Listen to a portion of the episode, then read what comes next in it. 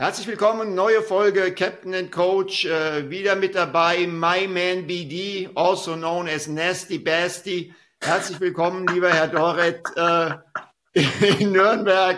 Äh, du scheinst guter Laune zu sein, du lachst lach, schon. Äh, bei mir, also ich habe endlich mal wieder gewonnen am Wochenende. Ähm, und dieser Einstieg, der gefällt mir außerordentlich gut, Stefan.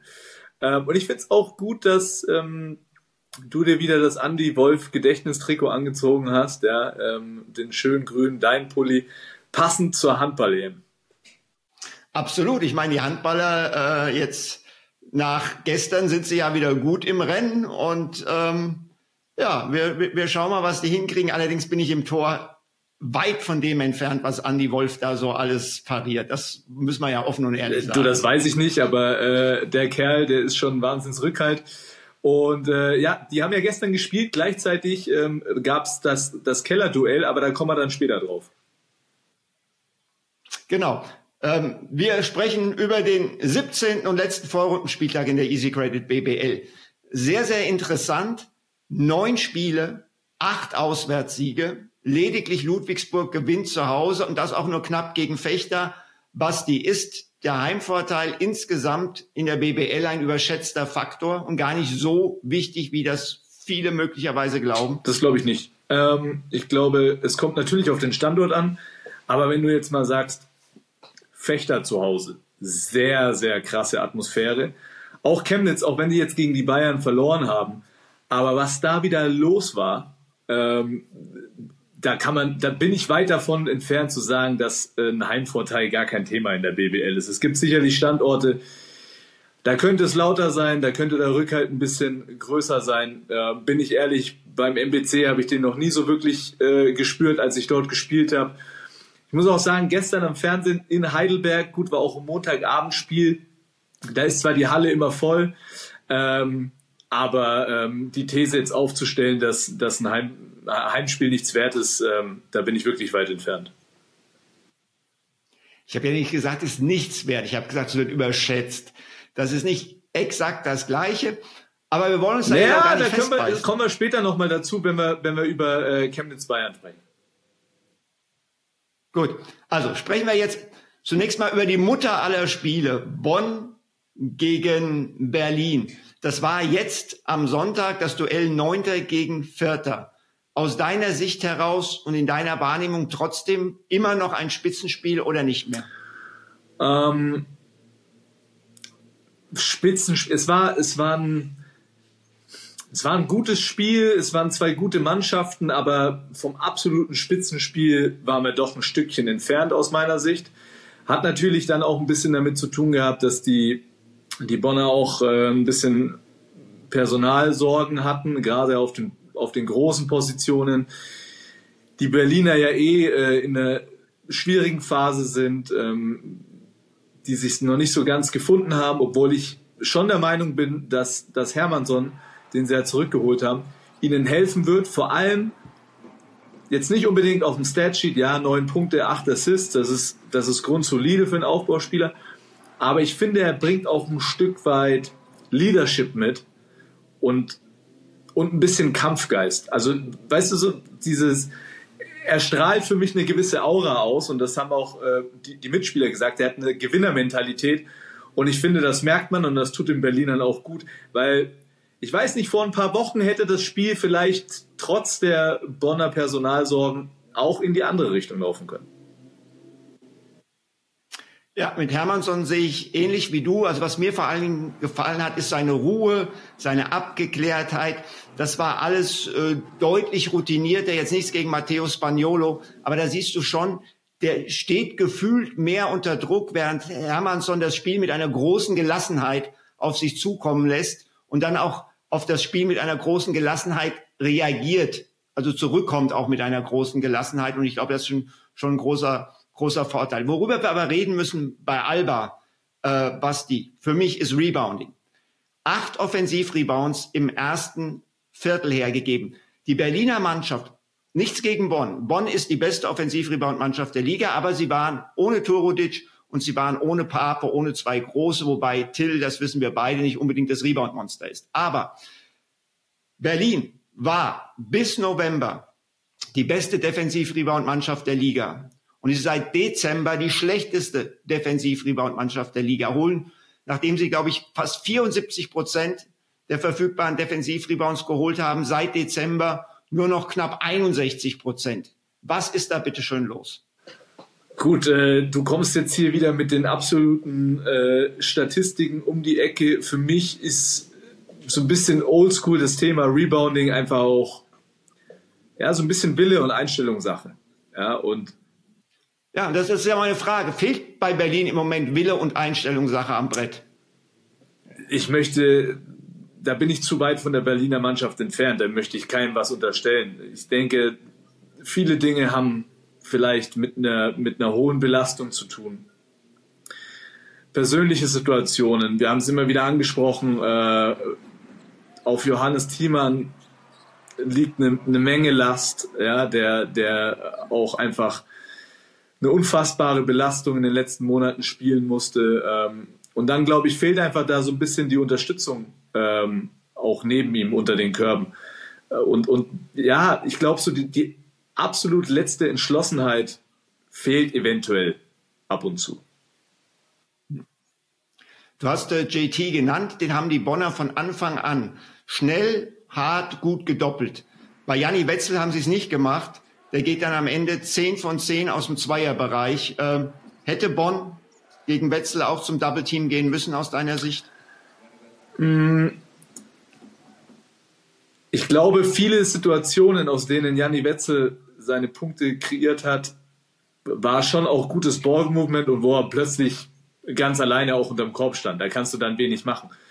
Sicherlich in der einen oder anderen Situation hätte man ihn wahrscheinlich genauso ernst nehmen müssen, müssen wie, wie JT und auch konsequent doppeln. Ähm, aber man muss auch sagen, er hat einfach ein gutes Spiel gemacht. Ja, ähm, aber äh, ich denke, der, der Hauptfokus vor dem Spiel äh, lag jetzt wahrscheinlich nicht auf ihm und das hat er ausgenutzt. Ähm, die Bonner, wir haben schon angesprochen, Inside dezimiert, äh, ohne Tordic, ohne Pape. Wieder ein starkes Spiel von Thomas Kennedy, den wir letzte Woche schon thematisiert haben. Und was mir jetzt noch aufgefallen ist, wie gut der den Ball auch weiterleitet. Also ähm, dass er schnell abrollen kann, dass ein Finisher am Brett ist, das wussten wir. Was mir jetzt nochmal sehr bewusst ist oder geworden ist, sind A, seine guten Hände, äh, dass der auch schwierige Pässe fangen und verwerten kann und dass er den Ball sehr, sehr gut weiterleiten kann, wenn er ihn auch mal im Short Roll bekommt. Ähm, also muss ich echt sagen, Spieler, vor dem ich zunehmend Respekt Absolut, hat wieder ein tolles Spiel gemacht. Ähm, muss man einfach sagen, dass er äh, in den letzten Wochen einfach eine, eine tolle Entwicklung äh, genommen hat. Was natürlich, wenn man sich jetzt nochmal gesamt gesehen das Spiel anschauen muss, muss man ja auch deutlich sagen, ich meine, du hast die Offensiv-Rebounds angesprochen, von denen äh, Bonn 19 an der Zahl hatte, sie aber daraus relativ wenig Punkte kreiert haben. Der, der, der Wunschgedanke ist ja, du holst viele Offensiv-Rebounds und kreierst dadurch ähm, einfache Punkte. Es gibt ja aus Trainersicht, ich weiß nicht, wie du das siehst, aber ähm, ich finde es jetzt als, als Spieler immer eine schöne Gelegenheit, einen offenen Dreier zu kreieren aus einem offenen Offensiv-Rebound, der, der auch sich immer ähm, mit viel Rhythmus anfühlt. Und da konnten sie aus den 19 Offensiv-Rebounds nur 17 Punkte kreieren. Hingegen haben die Berliner aus 11 Offensiv-Rebound 19 Punkte kreiert. Ähm, und man muss auch sagen, ich dachte ja, dass wir, also die Nürnberg Falcons, eine schlechte Freiwurfquote am Wochenende hatten. Wir hatten sage und schreibe 10 aus 25, glaube ich, getroffen. Und aber ihr habt gewonnen, wir haben gewonnen. Basti, mit. So, mit so einer Freiwurfquote musst du erstmal gewinnen. Aber die Bonner 21 aus 35 ist halt auch, da lässt du schon viel liegen. Ne? Und äh, bei so einem engen Spiel tut es am Ende schon auch weh. Ja, aber ich glaube nicht, dass es letztendlich die Freiwurfquote war. Berlin war ein Stück weit die bessere Mannschaft. Bonn hat Matt Thomas erlaubt, äh, in der zweiten Halbzeit äh, Würfe zu bekommen. Das war äh, mit Sicherheit auch ein Problem. Ich will ganz kurz noch mit zwei abschließenden Gedanken zu beiden Mannschaften kommen und hätte gerne ähm, deine Einschätzung dazu. Bleiben wir erstmal bei den Bonnern. ab heute, Dienstag, mit dem Spiel gegen Galatasaray ist wieder Champions League. Jetzt hast du Turbodic länger raus, Flo Koch raus. Du bist mit einer neuen Mann-Rotation. Till Pape wird wohl kurzfristig zurückkommen. Das ist zumindest das, was der Buschfunk vermeldet. Ähm, aber Doppelbelastung mit neun Mann-Rotation. Es muss nur noch einer dazukommen. Tut es Bonn jetzt weh? dass sie einfach äh, hinten raus keine Spieler haben. Ich sage jetzt mal, die Ulmer haben im Moment auch jede Menge verletzt, aber die haben ein Programm, da können sie ein nach dem anderen hochziehen. Und das alles hat Bonn nicht. Wird Ihnen das in den nächsten Wochen möglicherweise sehr wehtun? Kann natürlich passieren. Ne? Jetzt ist die Frage, okay, worauf muss man sich auch die Frage stellen, worauf legt man mehr Fokus? Auf die Champions League oder auf die BBL? Wo sind die Siege wichtiger? Ich denke, diese Themen müssen intern, äh, intern geklärt werden und äh, eben, ob man, ob man nochmal aktiv wird am Spielermarkt ähm, und wenn ja, auf welcher Position, ob die finanziellen Mittel da sind. Ich glaube, da werden sich die Verantwortlichen schon, schon Gedanken machen. Aber da hast du nicht viele Möglichkeiten. Mit Tordic und Koch fallen zwei Deutsche aus und da ist der Markt sowas von begrenzt. Da hast du nicht viele Möglichkeiten. Jetzt zu den Berlinern nochmal. Ich habe ja mit Martin Hermansson gesprochen. Und Martin hat mir gesagt, als ich ihn gefragt habe nach der Qualität der Mannschaft, hat er gesagt, wir haben alles, was wir brauchen, um deutscher Meister zu werden. Ich würde ihm jetzt mal hier widersprechen. Ja. Du auch? Ich finde es aber nicht, also ich, ich, ich finde die Aussage von ihm ähm, nicht, nicht schlimm, äh, vor allem wenn du als neuer Spieler zu einer Mannschaft äh, während der Saison dazu triffst, äh, dass du, dass du natürlich dann die Mannschaft stärken willst, auch mit solchen Aussagen, die auch wahrgenommen werden innerhalb. Ja. Deswegen ist das für mich überhaupt nicht verwunderlich, aber dennoch, ähm, und, und das sollte uns, denke ich, auch überleiten zum, zum absoluten Topspiel an diesem Spieltag. Ähm, da sind die Berliner im Moment schon ein Stückchen entfernt. Genau, und dann kommen wir zu den Bayern. Chemnitz gegen Bayern. Das Spiel steht 69 zu 68, circa, glaube ich, sechs Minuten vor Schluss. Und dann geht's hinten raus 4 zu 18 aus aus Chemnitzer Sicht oder 18 zu 4 für die Bayern. Drösel mal für uns auseinander, was da passiert ist.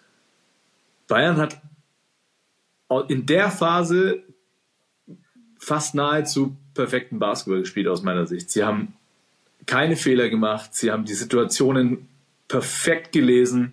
Ich erinnere mich an eine Situation, Andy Obst ähm, findet im Short Roll Elias Harris, Neil Giffey ähm, macht einen perfekten Backdoor-Cut, der ähm, die Weak Side auf sich zieht und dann ist, glaube ich, Nick Weiler-Beber, der am Ende dann äh, frei auf dem Flügel ähm, den Dreier trifft. Also der hat wirklich wie in einem, wie in einem Zahnrad äh, irgendwie alles, alles perfekt ineinander gegriffen und in dieser Phase ähm, hast du einfach gesehen, was die Bayern auch hinten raus einfach für eine Qualität haben. Ja, wenn, wenn Nils Giffey, der ich glaube am Ende 100% aus dem Feld trifft, der aber so routiniert spielt. Ein Elias Harris, der limitierte Minuten hat, aber kaum Fehler ähm, zeigt. Ja? Jetzt ein, ein Vlado Lucic, der so viel Erfahrung hat und zu alter Stärke zurückfindet, dann ist es eine Qualität in der Tiefe, die, die du sonst hier in Deutschland nicht findest. Du hast Lucic angesprochen, zu dem wollte ich dich auch fragen. Zwar später, aber jetzt, wo du ihn angesprochen hast, ziehe ich die Frage vor. Ähm, der war ja lange verletzt raus, jetzt 13 und 9 ähm, in Chemnitz. Ähm, wie bewertest du seine Entwicklung? Wie bewertest du seine aktuelle Form? Und wo wird er für die Bayern in dieser Saison wertvoller sein? Auf der 4 oder auf der 3? Also wo er, Drei Fragen in einer. Wo er körperlich steht, wo er körperlich steht, keine Ahnung. Ähm, aber er ist ein absoluter Killer. Und, und der, der, der ist ein Wettkämpfer vor dem Herrn. Ja, und er weiß, was solche Spiele für den FC Bayern bedeuten. Ja, und, und, und, und der lebt und atmet, glaube ich, den, den Verein mittlerweile. Ähm, und, und so ein Spieler als Kapitän, der so eine Führungspersönlichkeit ist und in den großen Spielen da ist, der, der ist einfach Gold wert. Ja, und ich glaube, wo er wertvoller ist, das ist schwer einzuschätzen. Ich glaube, dass es ein großer Vorteil ist, dass er auf beiden Positionen funktionieren kann. Ja. Ähm, ich fand es halt immer als Gegenspieler schon herausfordernd, wenn er auf der 4 gespielt hat, muss ich ehrlicherweise sagen, ähm, weil er ja da einfach sehr agil offensiv ist, vielleicht defensiv ein bisschen angreifbar. Ähm, wo er am Ende wertvoller ist, das, das, das wage ich gar nicht zu, zu bewerten. Die Wege in Chemnitz in der Halle sind weit. ich habe zur gehasst. Kabine. Ich habe Pablo gehasst. Lasso, ja. Pablo Lasso hat die Halbzeitbesprechung in der Halle gemacht. Hast du das schon mal erlebt als Spieler? Habe ich tatsächlich noch nie erlebt, bis jetzt auf mal ein Vorbereitungsspiel oder so, wo man gesagt hat, okay, nee, aber äh, Ja. das meinte ich auch. Vorneweg haben wir über den Heimvorteil gesprochen. Das ist schon der, das ist schon eine Halle in Chemnitz, die außergewöhnlich ist. Es ist ja, glaube ich, eine umgebaute Messehalle oder so. Und wirklich, ich meine, du warst selber schon da. Der Weg in die Kabine ist sicherlich, wenn man flott geht, mindestens zweieinhalb bis drei Minuten. One way. Ja. Ähm, und da kann ich den Gedanken absolut verstehen, wenn man sagt, hey Leute, wir bleiben hier, entspannt euch, wir machen hier eine kurze Ansprache und dann macht ihr euch wieder, wieder bereit. Und ähm, dann muss man aber trotzdem auch bei dem Spiel muss man nochmal die Fans hervorheben. Was die da abgerissen haben mit einer Lautstärke, auch nach dem Spiel, nach dem verlorenen Spiel, minutenlang noch gefeiert. Ähm, das ist schon, das ist schon auf jeden Fall Top 3 Niveau in der BWL. Ja, absolut. Ähm, Chemnitz, erste Heimniederlage, dritte Saisonniederlage, nur verloren gegen den deutschen Meister und gegen die beiden Euroleague-Teams. Jetzt auch, das dürfen wir nicht vergessen, ohne Kijami Keen gespielt, erneut. Ähm, das ist eine überragende Vorrunde, aber ich habe ist das letzte Mal schon gesagt, ich glaube, dass sie abgefangen werden. Bayern hat jetzt den besseren direkten Vergleich, muss die zwei Nachholspiele gewinnen. Davon ist eins in Berlin. Das haben wir aber auch schon angesprochen. Bayern ist im Moment klar stärker. Bayern wird wahrscheinlich die Vorrunde als erster abschließen und sie sind, weil du jetzt gesagt hast, ich komme immer mit den Statistiken, erstmals in dieser Saison im Net-Rating, also Offensiv-Rating minus Defensiv-Rating. Viele sagen, das ist das aussagekräftigste, können wir auch drüber streiten, vor den Chemnitzern. Äh, acht Siege in Folge, ähm, die sind ganz klar am Rollen. Die sind am Rollen, man darf nicht vergessen, ein, ein Brankovic hat ausgesetzt, ein, ein Bonga war nicht dabei. Also es ist nicht nur so, dass die Chemnitzer auf Kashami ver verzichten mussten, sondern auch die Bayern äh, haben ja den Luxus, da auch mal Spieler zu schonen. Muss man über, äh, übrigens sagen, letzte Woche Brankovic fast schon ein überragendes Spiel in Berlin gemacht, ja, ähm, äh, in der Euroleague. Also es ist jetzt auch keiner, der, der ähm, einfach nur als elfter, zwölfter Mann da ein paar Minuten rockt. Ähm, ja, wahrscheinlich hast du recht, wobei ich auf das Nachholspiel der Bayern in Berlin schon gespannt bin. Da kommt es, glaube ich, aus meiner Sicht so ein bisschen drauf an, zu welchem Zeitpunkt es stattfindet. Und äh, ich hoffe, ich weiß gar nicht, da, vielleicht weißt du das, ob das schon eine, schon eine Terminierung stattgefunden hat. Ich hoffe nur, dass es nicht irgendwie äh, zu knapp vor einem wichtigen Spiel stattfindet. Nee, ich, also ich muss gestehen, ich weiß, ich weiß jetzt nicht, wann es stattfindet. Also Fazit des Spitzenspiels, die Bayern haben ihre Macht demonstriert. Wir ziehen den Hut vor Chemnitz, die die Hinrunde sehr wahrscheinlich als Zweiter äh, oder sicher als Zweiter beenden werden, vielleicht sogar als Erster. Aber ähm, Bayern im Moment das Maß aller Dinge. Aber Chemnitz eben auch direkt dahinter. Jetzt kommen wir zum Abstiegskampf. Eine Frage habe ich noch, Stefan. Heidelberg, gab ja so ein bisschen Ja. die Thematik bei dem Spiel. Ich glaube, unser äh, geschätzter Kollege Körny hat ja das Spiel kommentiert zusammen mit Malte Ziegenhagen und äh, da kam wieder diese Thematik auf, dass dass die äh, Coaches Challenges beziehungsweise die Szenen, die sich die Schiedsrichter nochmal am Monitor anschauen, dass das zu lang dauert. Und dann wurde ja ein bisschen in den Raum geworfen, ähm, ich glaube, es war von Kearney, ob es da nicht dafür eine Shot Clock geben sollte. Was ist deine Meinung dazu? Ja. Definitiv nein. Diese Shot Clock übt einen Druck aus, dass eine Entscheidung nicht bis ins letzte Detail hinweg durchdacht wird und dadurch möglicherweise nicht korrekt gefällt wird. Wenn du eine Shot Clock setzt von einer Minute, dann müssen die Schiedsrichter nach einer Minute sagen, so oder so ist es. Wenn sie aber sagen, wir müssen es nochmal aus dieser Perspektive sehen oder wir müssen nochmal miteinander sprechen, das, das übt einen Druck aus und erhöht die Gefahr von Fehlern. Ich, ich, ich verstehe voll und ganz, und mir tut es manchmal auch weh, äh, dass das Spiel so lange unterbrochen ist. Ähm, aber eine Shot Clock hier einzubringen oder ein, ein, ein, ein, Zeitlimit, Äh, nein, wenn du, es bringt kein Zeitlimit von 60 Sekunden einzubringen, wenn nach 65 Sekunden eine richtige Entscheidung gefällt werden kann, weil in diesen letzten fünf Minuten noch mal ein anderer Kamerawinkel äh, oder eine Zeitlupe geschaut wurde, die bis 60 Sekunden nicht möglich war. Also ich, ich, ich wäre nicht da. Ich glaube, mit dieser Aussage hast du dir viele Freunde unter den Schiedsrichtern gemacht, auch wenn sie dich eh schon mögen, aber ich glaube, das sehen, sieht, sieht der Großteil der Schiedsrichter genauso. Ich bin ein Ex-Coach. Die Schiedsrichter mögen doch, mich nicht. Doch, doch, doch. Da bin ich fest davon überzeugt. Na gut. Jetzt wollten wir zu Heidelberg gegen ähm, den MBC. Erster Rückschlag unter Ingo Freier. Heidelberger verletzten Situation besprechen wir vielleicht mal gleich. Der MBC hat mir extrem gut gefallen.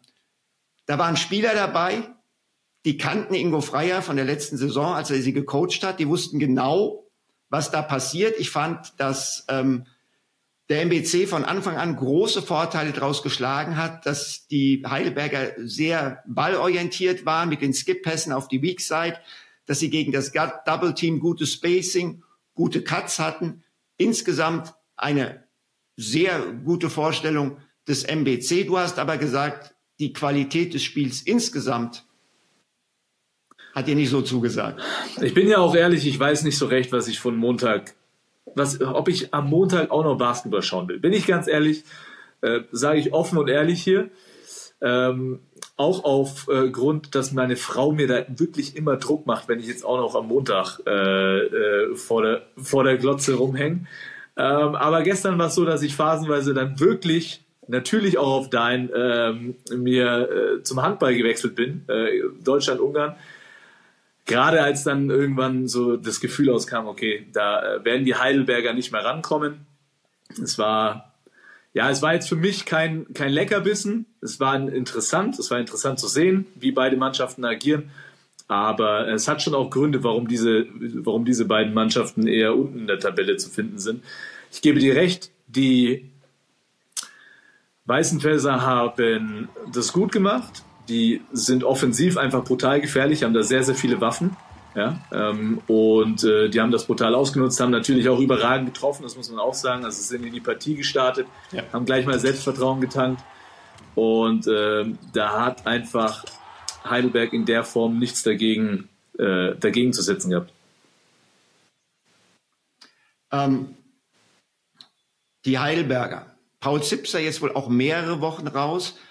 Jeffrey Carroll hat man zurückgeholt, was natürlich super hilfreich ist, weil du einen Spieler zurückbekommst, ohne dass du eine Lizenz Ich finde das total spannend. Lass uns mal bitte bei dem Thema bleiben. Der, war, der ist ja in Heidelberg geblieben, hat sich dort fit gehalten. Ja, ja. So, jetzt kommt ein neuer Trainer. Die Verletzungssorgen äh, werden noch größer. Du warst eigentlich, die wollten dich nicht mehr. Du bleibst aber da und auf einmal ruft der neue Trainer an, so, ey, ich brauche dich zurück.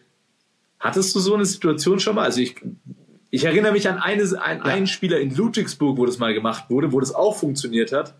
Ähm, Lamonte Jones, glaube ich, war das. Aber äh, sonst erinnere ich mich nicht an viele Szenarien, wo das schon mal gemacht wurde. Ich habe es tatsächlich einmal selbst erlebt mit Andrew Grivo okay. in Quakenbrück.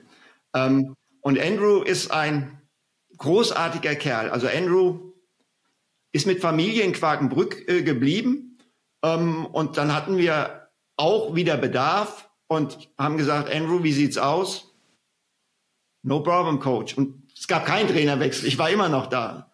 Er kam, hat uns geholfen, einfach großartig. Ja, ähm, von daher habe hab, hab ich das tatsächlich in dieser Form schon mal erlebt. Ja, ich finde ja. das schon spannend und äh, was man da so ein bisschen äh, lesen konnte äh, in der Recherche, war ja, dass sich, äh, dass das auch ein Prozess war, dass sich Ingo Freier zusammen mit der Mannschaft hingesetzt hat, ähm, wollte, glaube ich, denke ich mal, genau wissen, was da so vorgefallen ist, wie das abgelaufen ist, dann zusammen mit dem Spieler. Ähm, und ich finde es eigentlich eine ganz schöne Geschichte, äh, dass er jetzt da äh, eine zweite Chance bekommt. Und ja, ich, vom Spielertypen müsste man ja zuallererst mal sagen, dass er eigentlich ganz gut in das Profil von Ingo Freier passt. Genau. Und, hat, und er hat auch ein, ein, ein gutes äh, Spiel gemacht dafür, dass er jetzt länger raus war. Äh, aber meine Frage war jetzt, muss Heidelberg noch einen ja. Spieler holen? Wahrscheinlich ja. schon. Ne? Hakim Vargas hat sich in dem Spiel auch verletzt. Da weiß man jetzt nicht so genau, ähm, wie schwer das ist. Wiss, wissen wir noch gar nichts. Also ich zumindest nicht. Ich habe heute noch mal geschaut. Ich habe auch nichts rausfinden können. Ähm, absolut. Also aus meiner Sicht, na, nach der Leistung ähm, musst du. Da sind einfach zu viele inkonstante ähm, Spieler unterwegs und ähm, deswegen absolut. Man muss ja auch ein bisschen hervorheben, Abu Kiga von der Verpflichtung war mir ja am Anfang nicht so überzeugt oder vor allem ich. Ich finde, der, der, der macht, der bringt Energie, der, der spielt, der spielt mit Selbstvertrauen. Aber man merkt, man merkt schon einfach auch ein bisschen die fehlende Erfahrung in der einen oder anderen Situation, äh, wo er einfach mit dem Kopf durch die Wand will. Und ich bin davon überzeugt, dass ja. ein Stück weit Erfahrung ähm, dieser Mannschaft gut tun würde. Und da bin ich gespannt, ob, äh, ob da nochmal nachverpflichtet wird. Ja, Abu Kijab sehe ich genauso. Ähm, der verstärkt die Tendenz dieser Mannschaft, viele Eins gegen Eins zu spielen, nochmal dramatisch.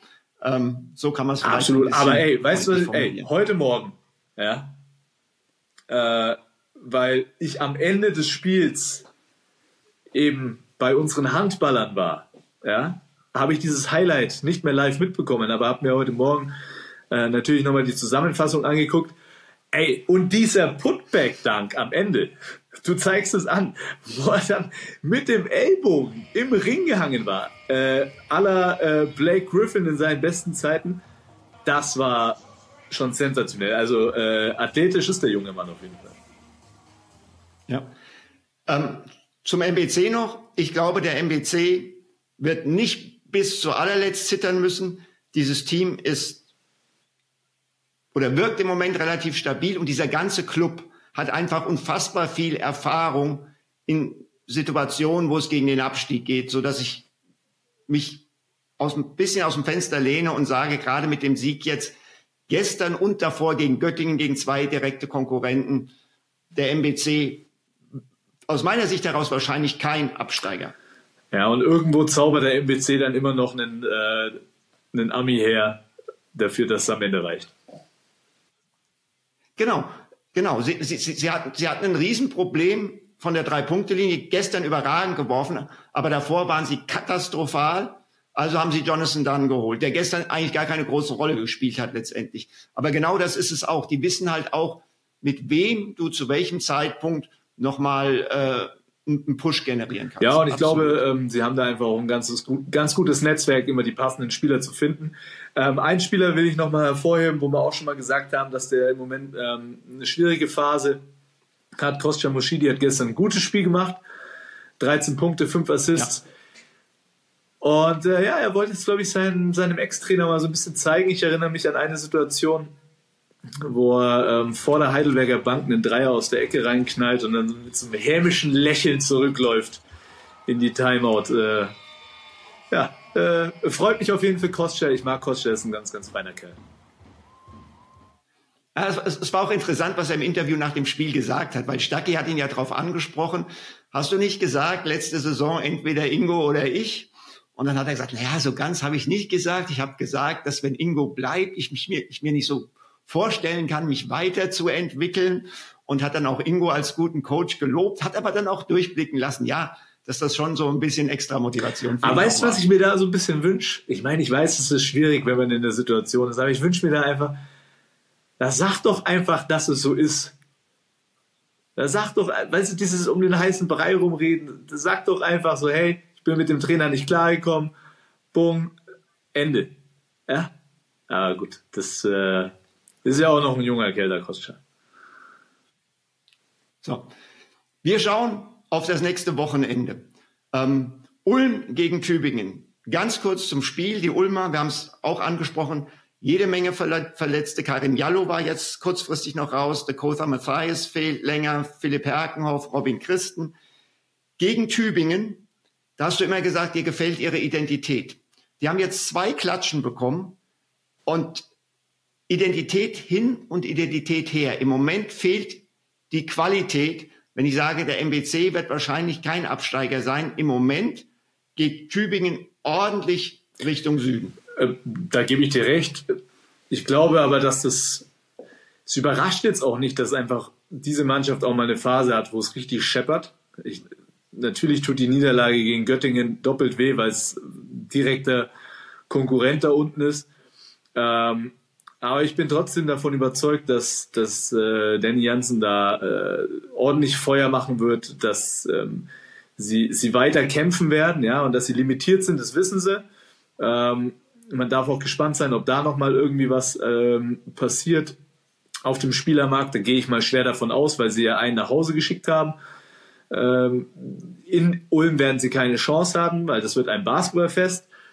Äh, das Trikot einer Legende wird äh, retired ähm, und ja, es ist ein Derby, aber die Ulmer sind den, den Tübingern haushoch überlegen. Und wenn man sich mal die Ulmer jetzt in Bamberg angeguckt hat, ne? Ey, mit was für einer.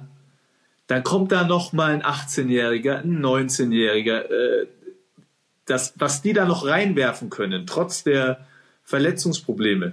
Und die dann mit einem, die integriert das, sind. Das, was ich vorhin bei Bonn angesprochen genau, habe, was Bonn eben nicht die, hat. Die integriert sind, die spielen dann aus einem Fluss und die spielen mit einem Selbstvertrauen, mit einem Selbstverständnis. Das finde ich so geil. Und ähm, ja, da sind andere Mannschaften weit davon entfernt. Und jetzt, glaube ich, trägt es auch endlich, was heißt endlich, aber jetzt trägt es mal richtig Früchte, was für eine geile Nachwuchsarbeit äh, da in Ulm betrieben wird.